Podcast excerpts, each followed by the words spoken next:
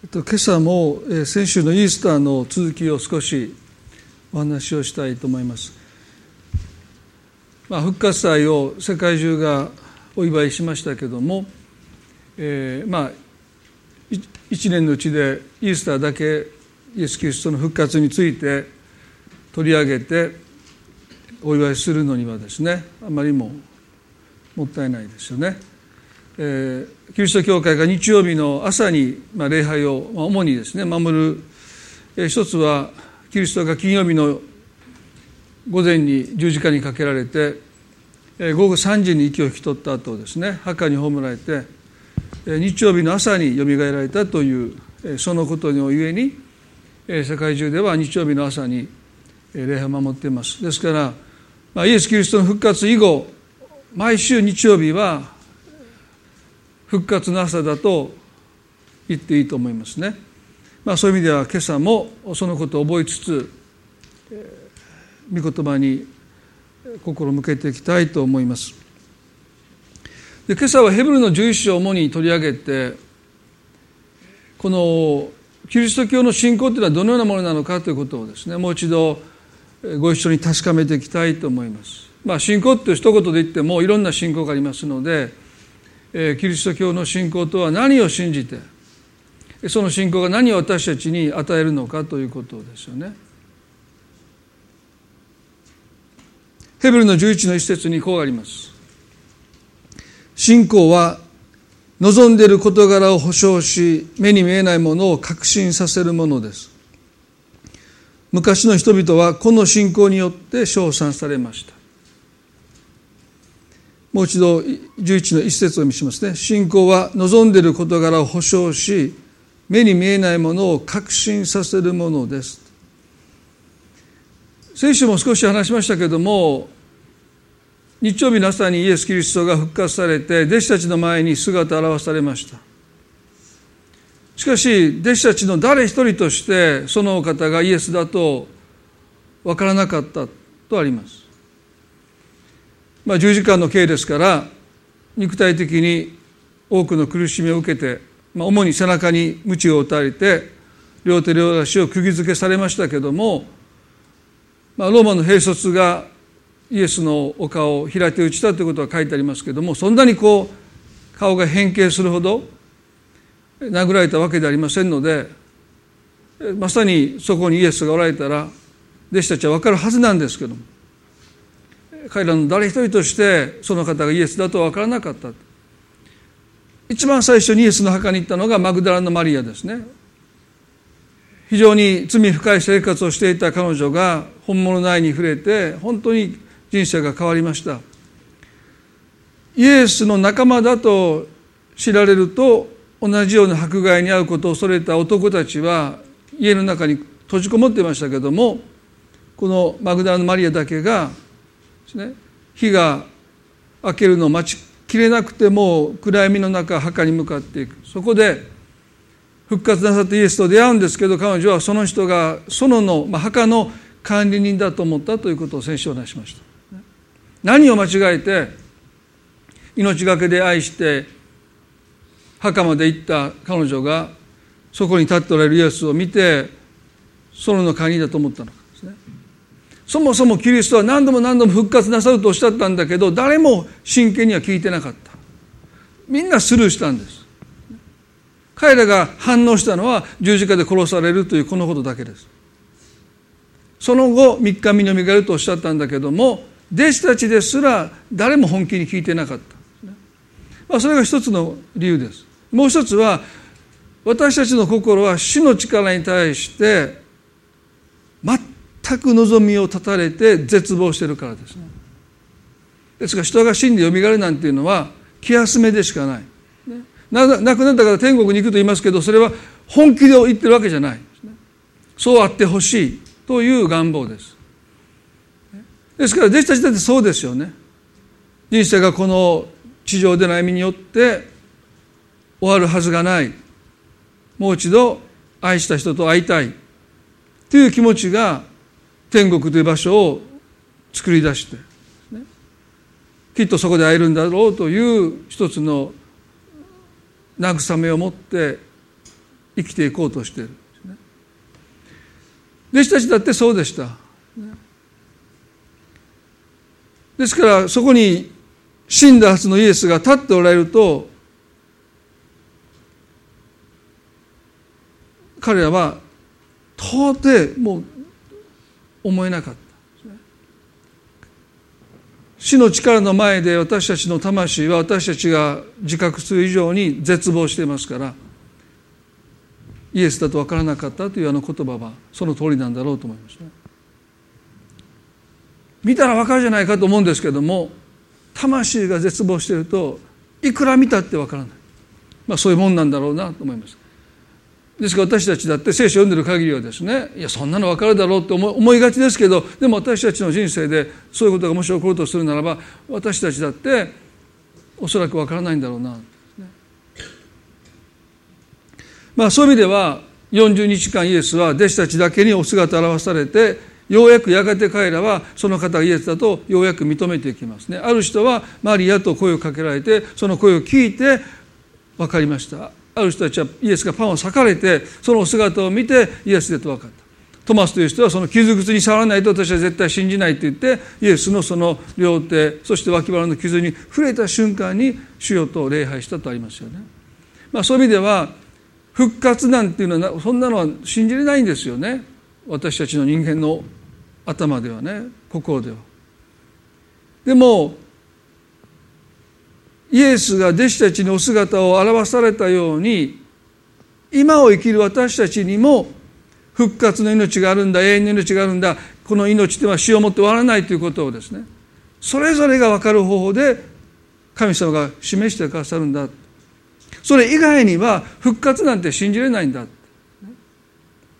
どう考えだって皆さん神様がそれを表してくださるんだ示してくださらないと信じることできないですね。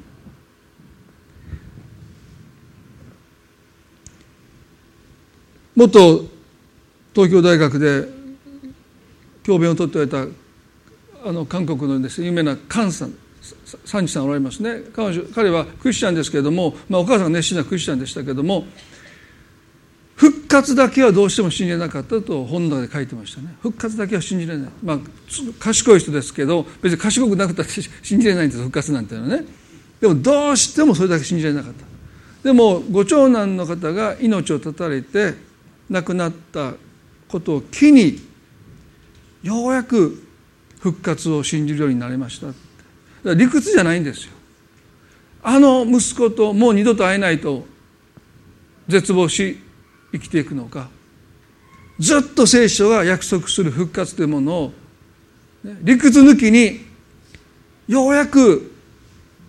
信じることができたんだっておっしゃってました。だからそういうもんなんだろうなって思うんですよね。でここでヘブの十章の一節にね信仰は望んでいる事柄を保証し目に見えないものを確信させるものですと言います。ですから私たちの信仰あるいはキリスト教の信仰というものはまだ目にしたことのないものを保証しまだ目で見ていないものを確信させるのがキリスト教の信仰だと言います。未だかって復活の命がどんな命なのかわからないです。でも望んでる事柄に保証を与え目に見えないものに確信を与えるのが信仰だということですよね。ですから言い換えれば私たちにとって目に見えるものが全てで目に見えるものにリアリティがあって目に見えるものが現実だったんですけどもイエスの復活を信じる信仰はやがて目に見えないものの方が現実であってリアリティがあっていつまでも続くということを私たちに確信させるものなんだということですね。ですから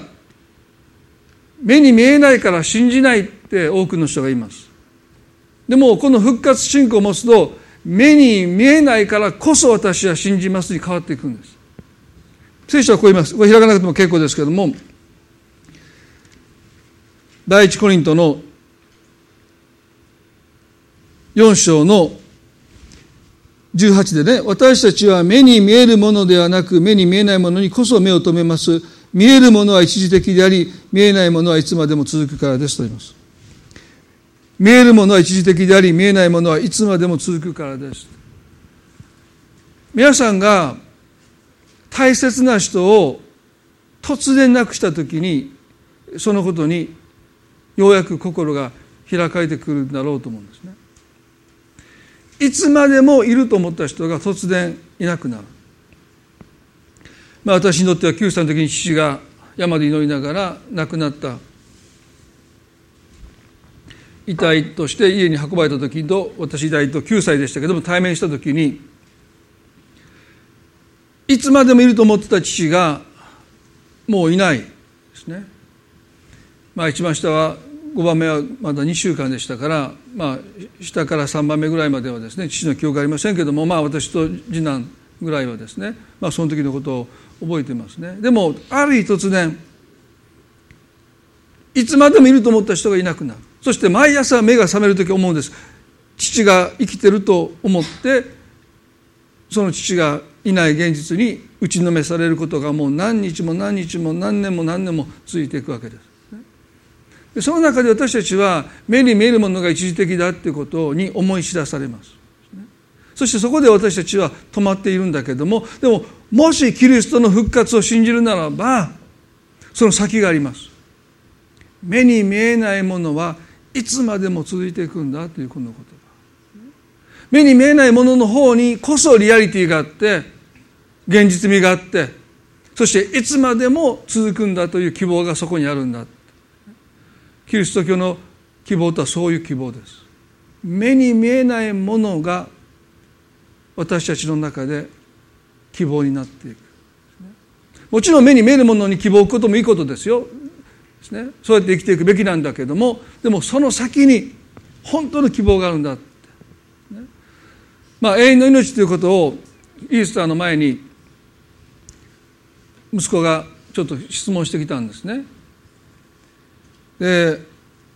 まあ彼の言ったことを聞きながら私も子供の頃そう思ったなと思うんですけどもう長すぎるって。どうですか皆さん。永遠に命ってもちょっと長い まあそう言われてたそうやなもう長いですね。だからまあ子供の頃私もそう思ってました。もういらんって。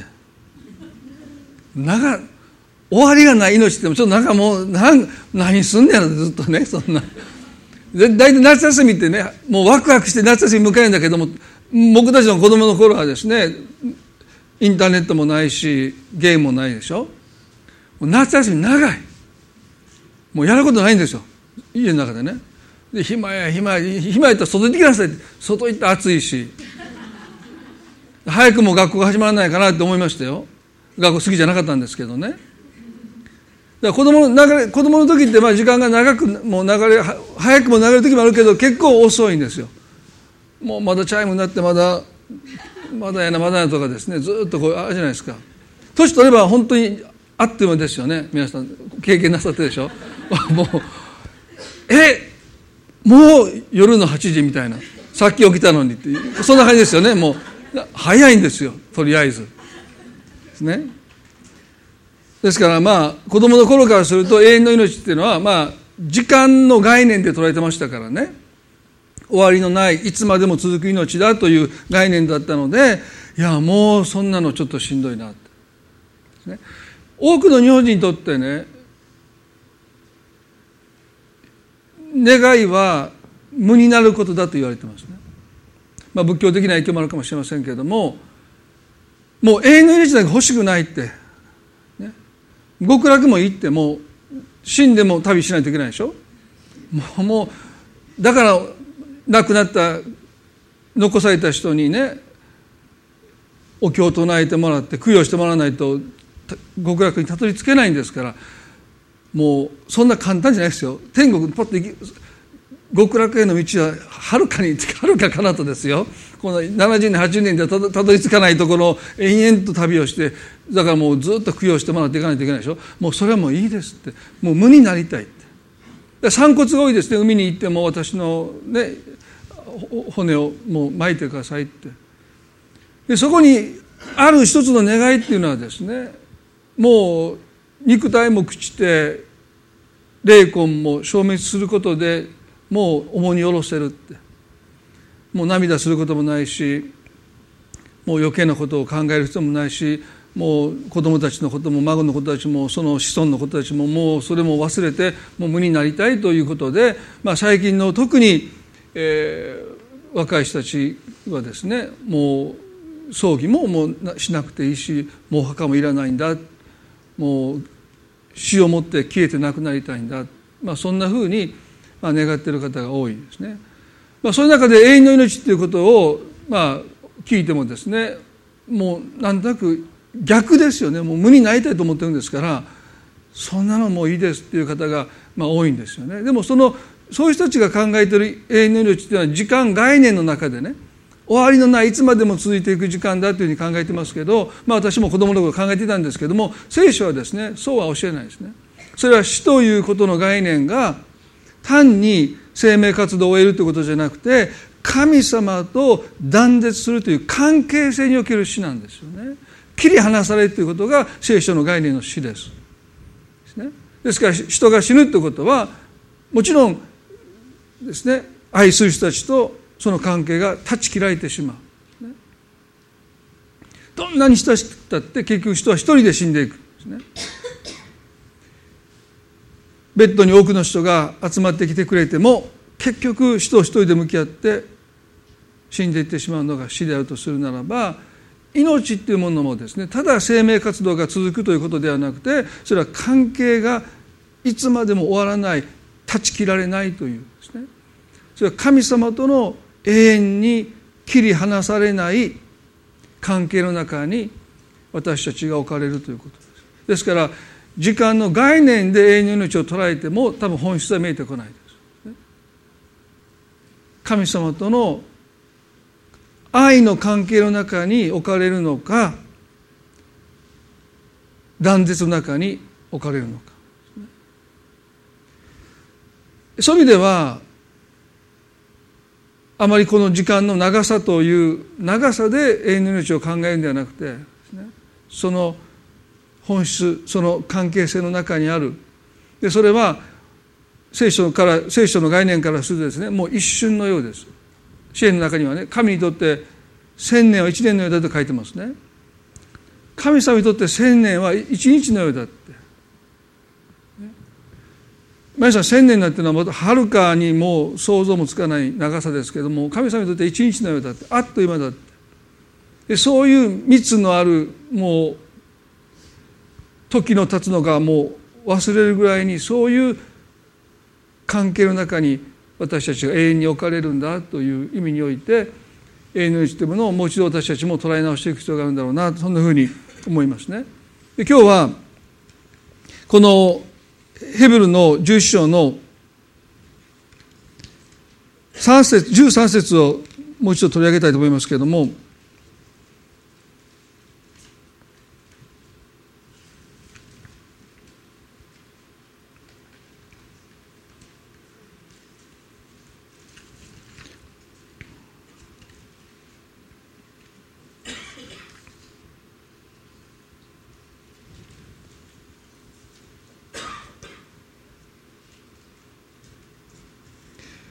ヘブルの11の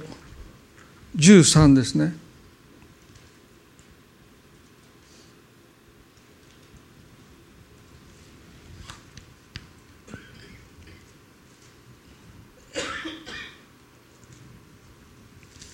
このヘブル書の11っていうのは信仰の人たちが称賛されてますけれども彼らの信仰がですね彼らの人生にどのような影響を与えたのかということが聖書の中に書いてます11の13にしますこれらの人々は皆信仰の人々として死にました。約束のものを手に入れることはありことはありませんでしたがはるかにそれを見て喜び迎え地上では旅人であり気流者であることを告白していたのです。これらの人々は皆信仰の人として死にました。約束のものを手に入れることはありまありませんでしたがとあります。キリスト教の信仰において一つの顕著なことはですね必ずしも現世利益この世にあっていかに祝福に預かっていくのかというですねそこに重きが置かれてないということです。信仰の人々として称賛された彼らは約束のものをこの地において手に入れなかったと書いてます。そしたらどこが信仰があるんですかって。時々信仰があれば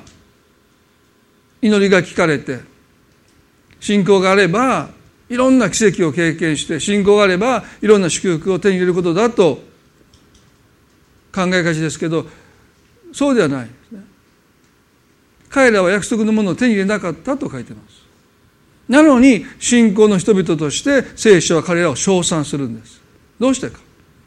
それはその次に書いてますね。約束のものを手には手に入れることはありませんでしたが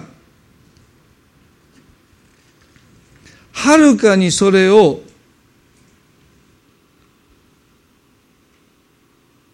見て喜び迎えたというこの心。これが信仰として称賛されました。はるかにそれを見て喜び迎えた。このことについて少し後から説明しますけれどもそれゆえに彼らはこの地上では旅人であり気流者であると告白してきたと書いています。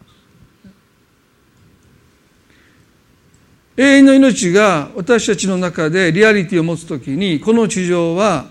ですね旅の終着点ではなくなります。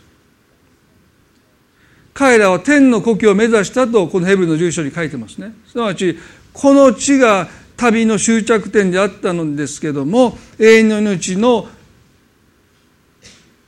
約束を私たちいただくときに天の故郷が私たちの旅の終着地点になっていくわけですね。ですから彼らはこの地上では旅人であり気流者であると告白してきたと書いてます。でこのことは私たちにとってこの世界とどう向き合って生きるのか。すなわち私たちは旅人として気流者として生きていくということが求められているんだ。米国のデューク大学というですね非常に有名な大学の進学部の教授でウィリモンという先生がいるんですけれども、まあ、彼がですね「旅をする神の民」という本を書きました、ね、旅をする神の民。まさに私たちのことキリスト者のことを言ってますよね。私たちはこの地を旅をしている。すなわちこの地が私たちの定住地ではないということあるいは旅の終着地点ではないということですね旅の途上ですでそういう人生観というものは私たちに多くの影響を与えると思いますよね。日本の宗教観は現世利益ですからこの地でいかに栄えるのかということ。で私たちの信仰復活信仰ですからこの地も大切だけどもこの地が全てじゃない。でこのような生き方はある解釈によって二つの極端な、まあ、極端というか二つの生き方に分かれてしまいます最初の生き方はですね旅人であるということの理解ですけれども皆さんこの中にも多分あると思いますよ皆さんにとって旅の定義をお聞きしますとそれぞれ違うと思いますね旅とは何ですかと聞くと多分それぞれ違った定義があると思いますけれども、まあ、大きく分けて2つあると思いますね。一つは、まあ、旅ということをですね考えるときに目的地に行くことが要はもう目的化してしまってですね最短の距離を最短の時間で移動することになってしまいますね。ですから渋滞に遭うと非常にストレスフルなんですね。例えばアメリカまで、まあ、例えば飛行機で何時間って聞いたらね「えー、そんなかかんの?」って、ね、飛行機に乗ってる時間電車に乗ってる時間移動してる時間っていうものは基本的に負担なんですねもう旅にとってそれは嫌だって目的に早く着いてもう早く時間を過ごしたい。ですからもう半日かかるとか一日かかっていくっていうのは非常にしんどいんですよね。でその人たちの旅の価値観というのは最短距離と最短の時間ですね。まあ子供のことまあ、3人の息子が子供の頃ですね。まあいろんなところに行きました。今では行こうって言ってもどこもついてきま来ないですね。ご飯に行こうって言っても買ってきてって言いますからね。病院に行く時だけです。ついてくるのはね。でも子供の小さい子供が小さい時によく旅行に行った時ですねもうすぐ言ったのがねまだまだつけへんの海に行こうって言って30分で言うんですよ。日本の地図ちゃんと見てくれって。ね。30分でどこに海？でもまだまだまだなまだなもうずっと言ってました。彼らにとって旅とはもう目的地に到着目的そのものが旅の目的であって、そこに行くまでの移動はですね負担なんですね。余分な余計なんですね。もう早く過ぎてほしいんですね。だから渋滞なんかになるともうもうもうずっともう不平不満ですよ。なんで動けへんの？何してんの？いついつまでかかんの？そのストレスに耐えながら行くのがモアイとしてはしんどいですよね。でスノボとか行く時はいいんです朝早く出るでしょ。でずっと寝てて起き着いたら起こしてあ着いたって。それが解除で幸せですよね。でもうすぐスノボして終わったらまた寝て家着いたでってで起こして家に帰っていくというですね。でそういう場合はですね移動時間移動のその間っていうのはもう苦痛でしかないんですね。まあ私と妻が一番よく喧嘩したのは車中ですね。何が理由かというと最短の道の意見の衝突です。今のところ右やったのにって。もうもうカチンですよね、まあ、でも我慢する1回ぐらいはね。ああそこなんで折れんかったんもうカチンカチンです。もうもうもう次言ったらもう絶対あかんわと思いながら。もうちょっと専念させて。僕が絶対ナビでこう言ってんねんからもうこの道が最短やナビは僕は僕はナビを信じるって言って行ったらもう大渋滞。その時の気まずい雰囲気ですよね。もう勝ち誇ったような、まあ、そんなひどいことやらないですよ。でももう最初のことはもうしょっちゅう。皆さんだってそうでしょ。笑ってる人も今日の帰り道にもし渋滞に当たったらもうお父さん言ったやんもう下の道で行こうって。もう何回も言ったやんと言いながらもう喧嘩しながら帰る方がおるかもしれませんけれども、ね、でそういう人にとってねそこにとどまってるってことは待たされることですね。そこに何の価値もないんです渋滞には価値がないですよね。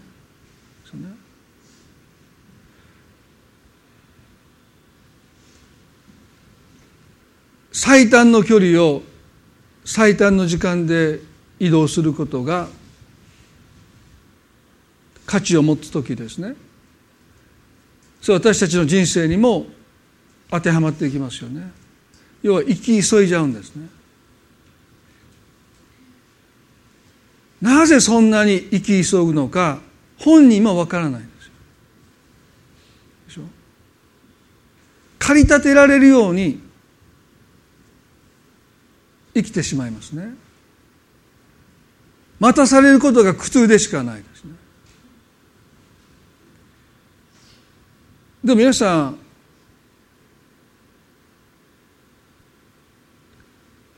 聖書の概念でねそこに私たちがとどめられてるのにはもしかしたら意味があるかもしれない。人生が思い通りいかないってみんなスイスイ前に進んでるのに自分の人生だけがそこでとどめられて前に進めないでいる。多くの人はそれがストレスなんですね。取り残されてる。なんで私の人生だけが動かないんだって。物事が順調に運ばないんだって。苦痛でしかない。人に当たったりするかもわからない。でも神様の視点から見るとまさにその場所に私たちがとどめられてるということはもしかしたらその場所が私たちにとって目的の場所かもしれない。あるいは少なくても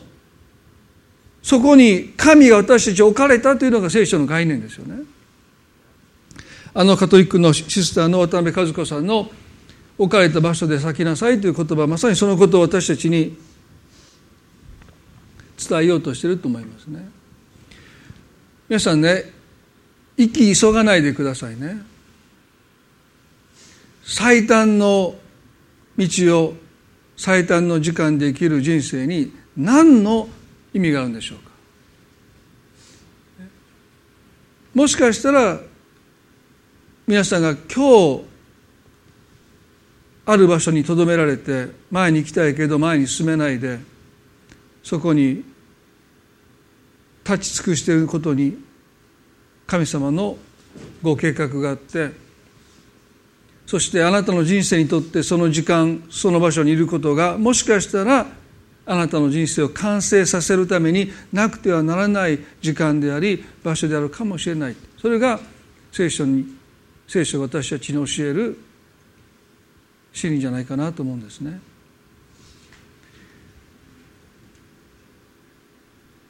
今日この地上では旅人であり気流者であるということのですねもう一つの聖書的な生き方はですねそれはこのはるかにそれを見て喜び迎えるという言葉ですよね。でその前にあの大阪大学の元総書であった鷲田清和というですね先生の、まあ、哲学者でもあるんですけどこの方がですねある本の中でせっかちな生き方の定義をですね、まあ、哲学者だからちょっと難しい定義なんですけどお書きになって私それねもう繰り返し読んでですね当てはまることがいっぱいあるなと自分で思うんですね。でちょっとその文章をね紹介したいと思います。まあ何回の表現もあるんですけれどもまさにそういう生き方に私たちが陥りやすいなというふうに思わされます。せっかちは席息席を切って現在をかけり未来に向けて深い前傾姿勢をとっているように見えて実は未来を視野に入れていない。未来というものの訪れを待ち受けている待ち受けるということがなく一旦決めたものの枠内で一刻も早くその決着を見ようとする。待つというより迎えに行くのだが迎えようとしているのは未来ではない。ちょっと前に決めたことの結末である。決めた時に視野になかったものは最後まで視野に入らない。かたくなであり不寛容である。やり直しとか修正を頑として認めない。結果が出なければすぐに別の人別のやり方でというわけだ。待つことは法外に難しくなった。まあ彼はその本の中で待つことの難しさっていうものをですねいろんな角度から書いておられるわけですけれどもまあここでねせっかちの人はいつも前傾姿勢ですね。でも別に未来を期待してるわけじゃなくてちょっと前に決めたことの結末結果、ね、あれどうなったん？これどうなったん？もう遠くに未来を見据えてるわけじゃなくてただただその日の、まあ、目の前に通された人参でしょうか？まあ目の前のことに対して前傾姿勢できてる。生き急いでる、ね、そんなに急いで何があるのか本人ももうわからない。ただ取り残されたくない。じっとしてれない。でテサロニの教会はですね非常に良い教会だったんですけどこの教会の中に一つの問題がありました。それはですね主の再臨の日が来る終わりの日が来るという教えに影響された一部のクリスチャンたちが落ち着きを失って浮き足立って仕事を辞めてでも何をするわけでもなくて人の家ばっかり行ってあんたもうすぐ世の終わりが来るで、まあ、ノストルダムスの大予言もありましたけどね。まあもうもう世の俺が来るんだっていうともう仕事なんか馬鹿らしいですよね。なそんなことしたら意味がないじゃないかってもうそんなこと言いながらもう過ごしてる人たちがいたんですね。でパウロとしてはそのような人に向かってこう言いました。第二テサロキの3の1112でところがあなた方の中には何も仕事をせずおせっかいばかりして締まりのない歩み方をしている人たちがあると聞いています。こういう人たちには主イエス・キリストによって命じまた進めます。静かに仕事をし自分で得たパンを食べなさい。静かに仕事をしなさいっていうのはですね音を立てて仕事をしちゃダメってそういう意味じゃないんですよ今の仕事に身も心も打ち込みなさいという意味ですね。ということはこの世界が明日終わったとしても今目の前にある仕事にあなたの心とあなたの体を打ち込みなさいというのがパウロの勧めです。皆さんこのことを私たちはね地上では旅人であり気流者ではあるんですけどもそれは決して、ね、この世界をただ通り過ぎていくだけのですね価値のない心と身を入れて仕事をするもうそんな価値もないような場所ではなくて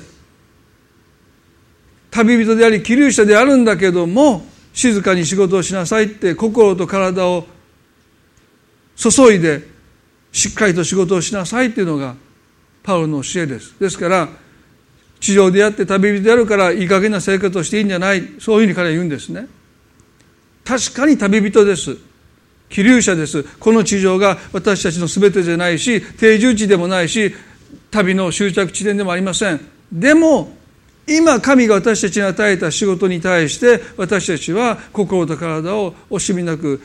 捧げていくということは私たちの求められている生き方なんだろうな。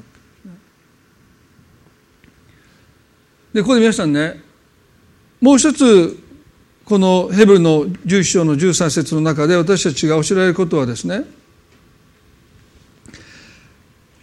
約束のものを手に入れることはありませんでしたがはるかにそれを見て喜び迎えたというこの言葉なんですね。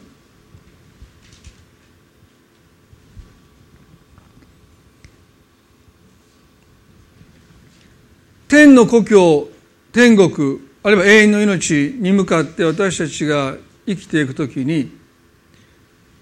地上は私たちにとっては一時的な場所になりますだからといってそれを軽んじてはならないってパウロは言うわけですけれども彼はどうやって生きたかというとですね天の故郷を目指して生きているわけなんですけどここでそれをはるかに見て喜び迎えたっていうどういうことかというと天の故郷を今の私たちの地上の生活に喜び迎え入れていくという生き方です。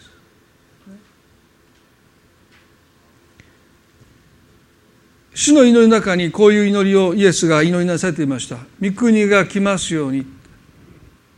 御国に行けますようにじゃなくて、御国が私たちの生活のところに来ますように。天で御心が行われるように、この地でも御心が行われますようにと祈りなさいとおっしゃった。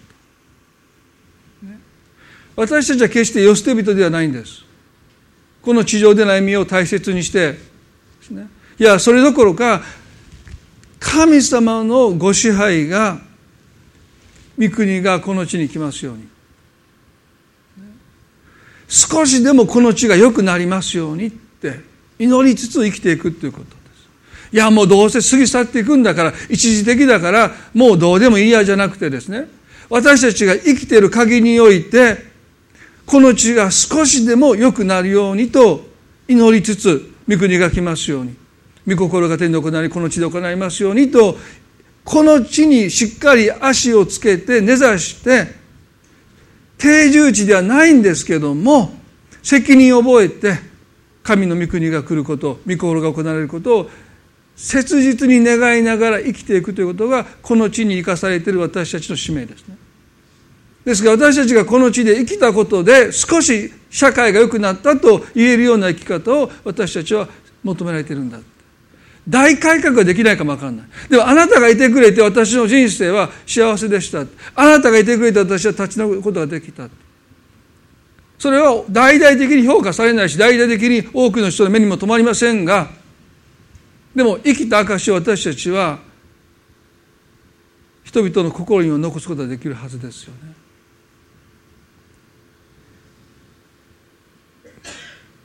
キリスト者として今置かれている場所を少しでも良い位置にしていく。そのために私たちが生きていくということが地上では旅人であり気流者であるという信仰を称賛された人々たちの彼ら自身は約束の手に入れませんでしたよ。でも彼らがそこにいてくれたからどれだけ多くの人が慰めを受け励ましを受け優しさに触れて生きる力をいただいて生きたのか。それはほとんど書物にもならないし多くの人の目にも留まらないですけれどもでもあなたがいてくれたことを人々は神様からの賜物として神に感謝する日が来ると思いますね。そういう人生を私たちは送るように召されているんだ。地味かもしれませんよね。地味かもしれない。でも皆さん一人一人が誰かのために神がこの地にあなたを置かれた神の賜物だということは、まあ、私たちは胸を張って、ね、後悔じゃないかも分かりませんよ、ね、でも欠かせない賜物として私たちが置かれてるんだ。そう受け止めて生きていくということが地上では旅人であり気流者であるという彼らの心にあった一つの思いじゃないかな、ね、最後に一人だけ取り上げたいと思いますけれどもこのヘブの十一章の中にねモーセという人が称賛された信仰の人として名前がの残っていますね。でも皆さんご存知だと思いますけれどもモーセという人はもちろんエジプトの地から今のイスラエルの先祖たちを推定200万人を奴隷の地から連れ出したという功績者ですけれどもでも最終的に彼は彼自身約束の地に今のイスラエルのある場所に入っていくことを許されませんでした。どうしてか。それは人々が飲み水がない飲み水がないって言って不平満を言うので彼はブチ切れたわけですね。もともと彼短期ですよ。ですね。切れる性格がありましたね。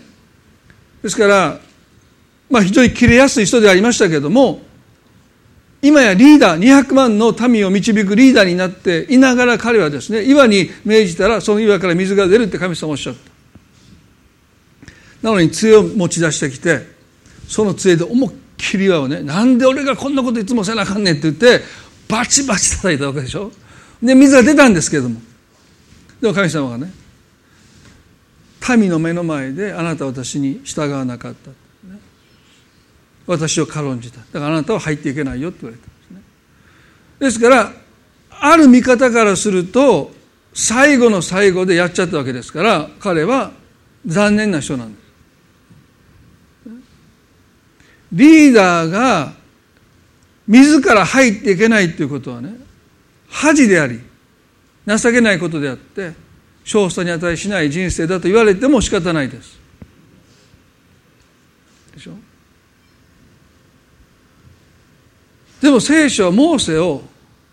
信仰の人として称賛するんです。約束の地に彼自身入っていけなかったのに。途中に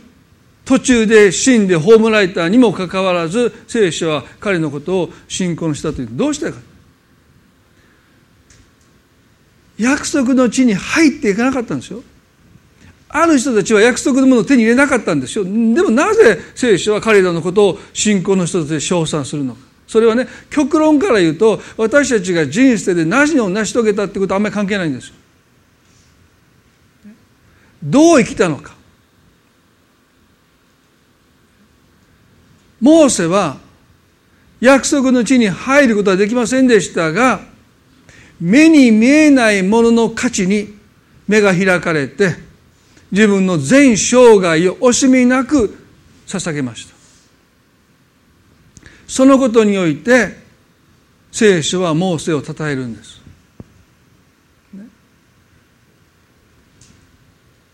信仰の人とは目に見えないものの価値に目が開かれてそれゆえ惜しみなく自らを捧げることのできる人ですね。こう書いてますよ。ヘブンの11の23。信仰によってモーセは生まれてから両親によって3ヶ月の間隠されていましたが彼らはその子の美しいのを見たからです。彼らは王の命令を恐れませんでした。信仰によってモーセは成人した時パロの娘の子と呼ばれることを拒み儚い罪の楽しみを受けるよりもむしろ神の民と共に苦しむことを選び取りました。彼はキリストの上に受けるそしりをエジプトの宝に勝る大きな富と思いました。彼は報いとして与えられるものから目を離さなかったのです。信仰によって彼は王の怒りを恐れないでエジプトを立ち去りました。目に見えない方を見るようにして忍び通したからです。ここでモーセが信仰によって何かを得ましたということ以上に彼はパローの娘の子として育ちましたのでそこにとどまっている限りにおいて彼にはもう莫大な資産が手に入ったわけですね。転がり込んだわけです、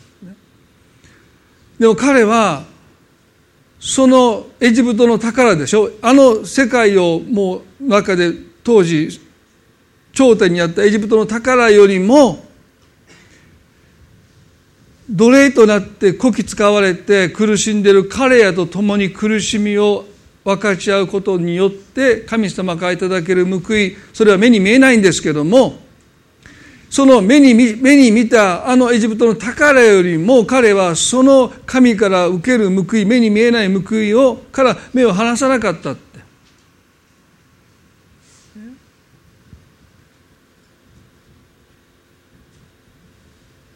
この彼の心目に見えないものの価値に目が開かれてエジプトの宝を捨てて神に従っていったその彼を聖書は称えるんです。そしてパローにとっては裏切り行為ですね。ユダヤ人であることをパローは知りながら娘がどうしても育てたいって願ったのでしぶしぶパローはですね本来ならばヘブ人の男の子は全員殺さなければならないと命令を下した張本人ですけれども娘がどうしても自分の子供として育てたいというので王宮に奴隷の子供であるモーセを住まわせたわけでしょ。でもパローの中には疑いがありました。いつかこの子供が成長した時に私に反旗を翻して盾つくんじゃないかでモーセの生涯はいや私は決してあなたに立てつきませんということをアピールする人生だったと思います。信じてくださいって。私は一生あなたに仕えていきます。あなたに反抗なんか逆らうことが絶対ありません。そうやらないと彼は生きていけなかったわけですからある彼の人生のある時点まで彼は一生懸命になって絶対にあなたを裏切りませんって。そういうことを多分繰り返し繰り返し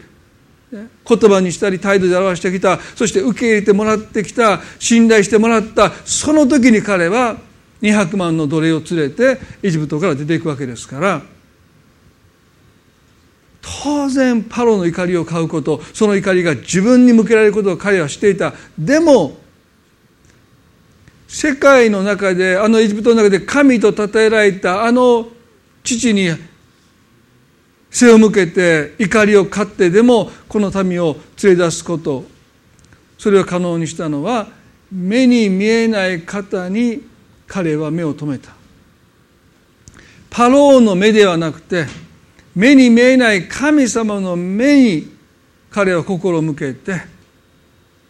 たとえそのことでパローが怒り狂うことを知っていたとしても彼はパローの目を恐れないで神の目を恐れて神に喜ばれることを選び取っていったこの彼の生き方が信仰の人々として称賛されたんだ。今朝皆さんは誰の目を意識して誰の目を恐れて生きているでしょうか。目に見えない方を私たちは見ようとしているでしょうか。私たちの中で目に見えないものが私たちの人生を動かしているでしょうか？私たちの意思決定というものが目に見えるものによってなされているのかあるいは目に見えないものによって意思決定なされているのか。何を基準に私たちは人生の選択をしているんでしょうか？誰の目を恐れて誰の目に喜ばれることを選んで私は生きているのか。少し自らの心に通っていきたいですよね。もし私たちの人生がその人生における意思決定がいつも目に見えるものに基づいているならば私たちはこの地を定住地として、ね、旅人であることを忘れ気流者であることを忘れて生きてるんだろうでもやっぱり私たちは旅人であり気流者であります。それは世捨て人という意味ではありません。私たちの人生における大切な意思決定において目に見えないものに目を留めて目に見えない方神様の目にその意思決定がその生き方がどう映っているのか。そのことが何よりも優先されていくそのような生き方をするときにまさに私たちは旅人として気流者としてこの地に生きながらこの地に支配されないこの地にとらわれないもっと自由な心自由にされて生きることができる。いやそうは言ってもそんな世界は甘くないですよってそういう言い訳で私たちが人生を生きるんじゃなくて時に思い切った決断をしてあなたよくそんなことね決断できるねね。でもそれは私たちが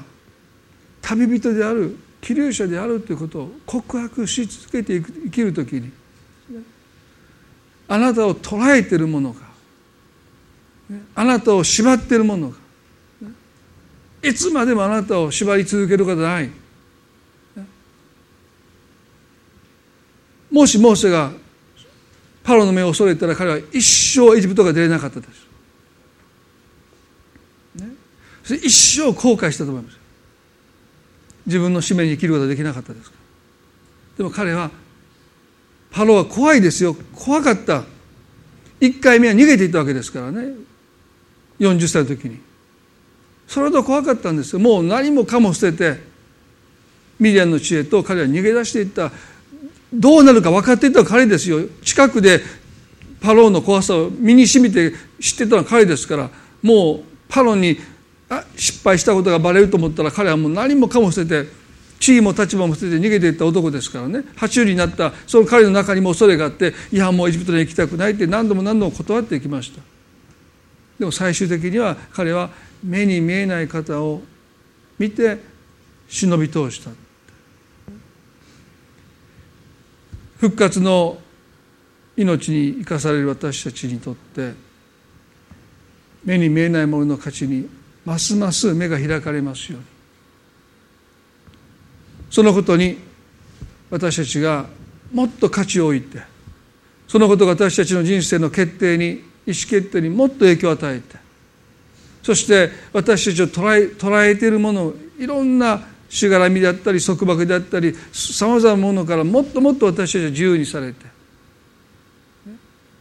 生きる私たちでありますように一言祈ります。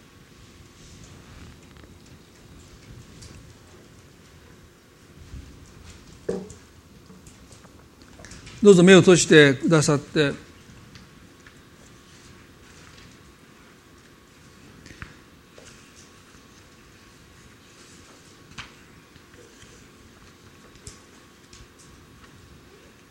今あなたは人生を旅をしているとそう思えるような生き方をなさっているでしょうか？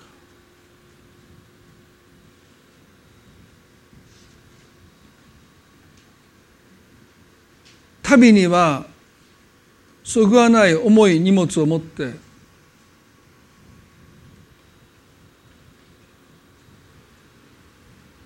もし生きておられるならばもはやそれは旅でありません。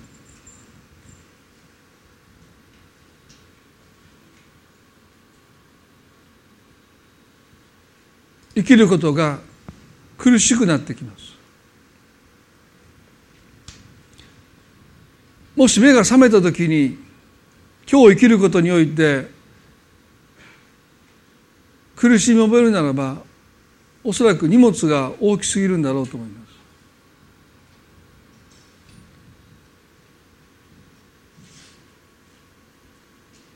神様は今日あなたを招いていると思います。今抱えている重荷を神の前に下ろして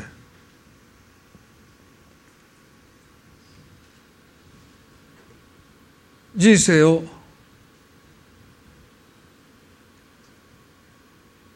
旅としてもう一度捉え直して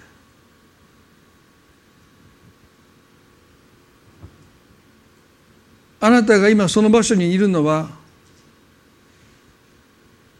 神様があなたをそこに置いておられるんだ。自分の計画とは全然違うけど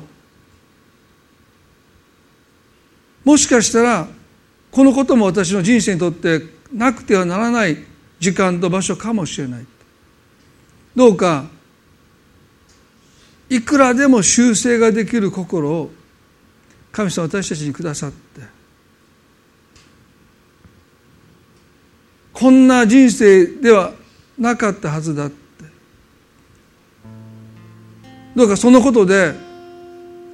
心を砕かれないでください。あなたの歩んだ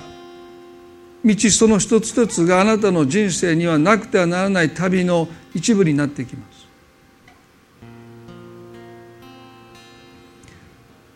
楽しくて嬉しくて幸せだったその時間も辛くて悲しくて苦しかったその時間も神様あなたの人生の旅の一部にしていかれます。それはあなたがこの地上に置かれている目的はただあなたが幸せになることではなくて神の御国がこの地に来るためです。天で行われている御心がこの地で行われるために神はあなたを選ばれてあなたを用いられてこの地を少しでも良くしたいという神の心のあなたは表現者です。あなたしかできないことがあります。私たち一人一人は生かされてる。それは神の賜物としてこの地に置かれているということ。パウロ言いました。明日この世界が滅びたとしても今あなたの前に置かれた仕事に心と体を惜しみなく与えなさい。神様はどうか私たち一人一人を通して神の御国がこの地に来ますように。神の御心がこの地で行われますように。少しでも良い場所に変わってきますように。私たちの家族の中に神があなたを置かれたのはその中に神の御国が来るため御心が行われるためです。どうぞ私たち一人一人を用いてください。そして私たちが目に見えるものにいつまでも心をとらわれて生きるのではなくて目に見えないものにこそ価値がありいつまでも続くそのことにますます私たちの目が開かれて私たちはそのことによって生きる。あのヘブル書の11章の信仰の人々として私たちもこの生涯を終えていきたい。そのような歩みをしたいと心から願います。どうか私たちの心の目を開いてください。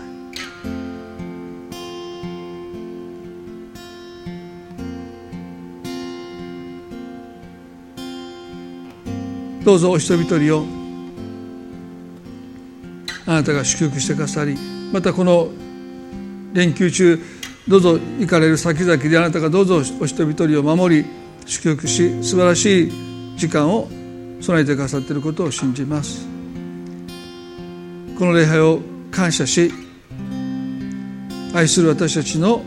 主イエス・キリストの皆によってこの祈りを見舞いにお捧げいたします。アーメン。それではご一緒に賛美を捧げたいと思います。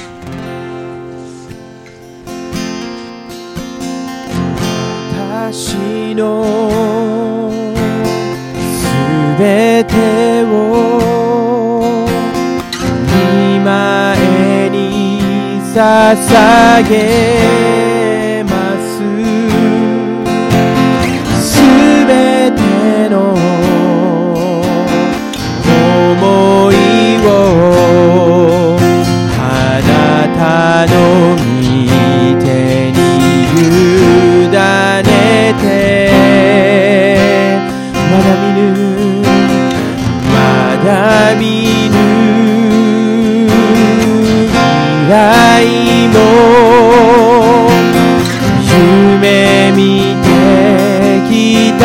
こ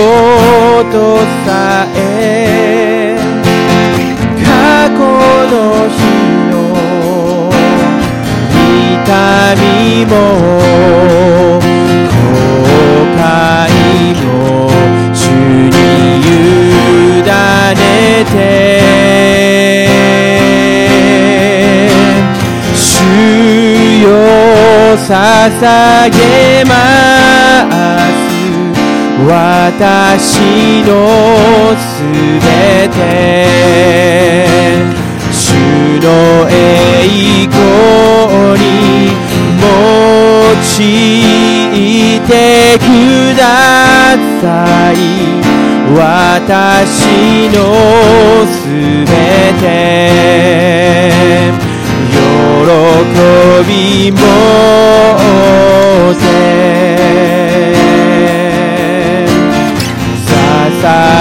げます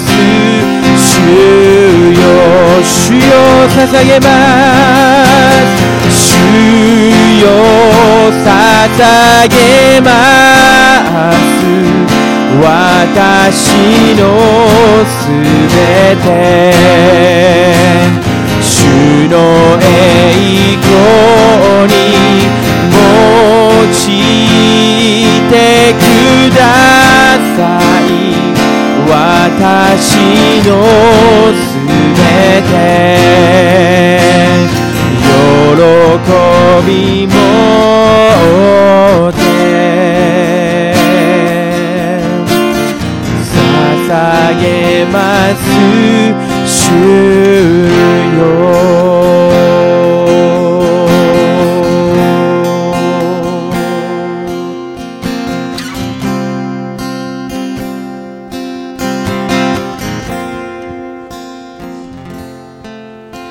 皆さんどうぞこの休みの期間ですね。まあお仕事をさせている方もおられるかも分かりませんけれどもこのもう一度何が私の人生を導いて何に基づいて私は人生の選択をして何に価値を置いて生きているのか。目に見えるものなのか目に見えないものなのか。もちろん目に見えるものにも頼って生きてますけども最終的な決断はやはり目に見えないものの価値によって選択していかなければ私たちは誤った道を歩んでいくことになるんだろうと思いますね。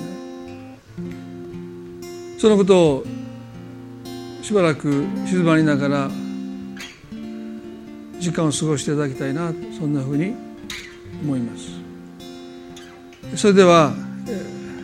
今朝これで礼拝を終わりたいと思います。一度お着お着席いただいて、まあ、最後の週ですね。平成最後のお誕生日のえ？平成最後でしょ？皆さんすごいことですよ。今日祝っていただける人は。何にも出ませんけども。でもき歴史的なそれでは4月の方ちょっとその前にお立ち上がりください、はい。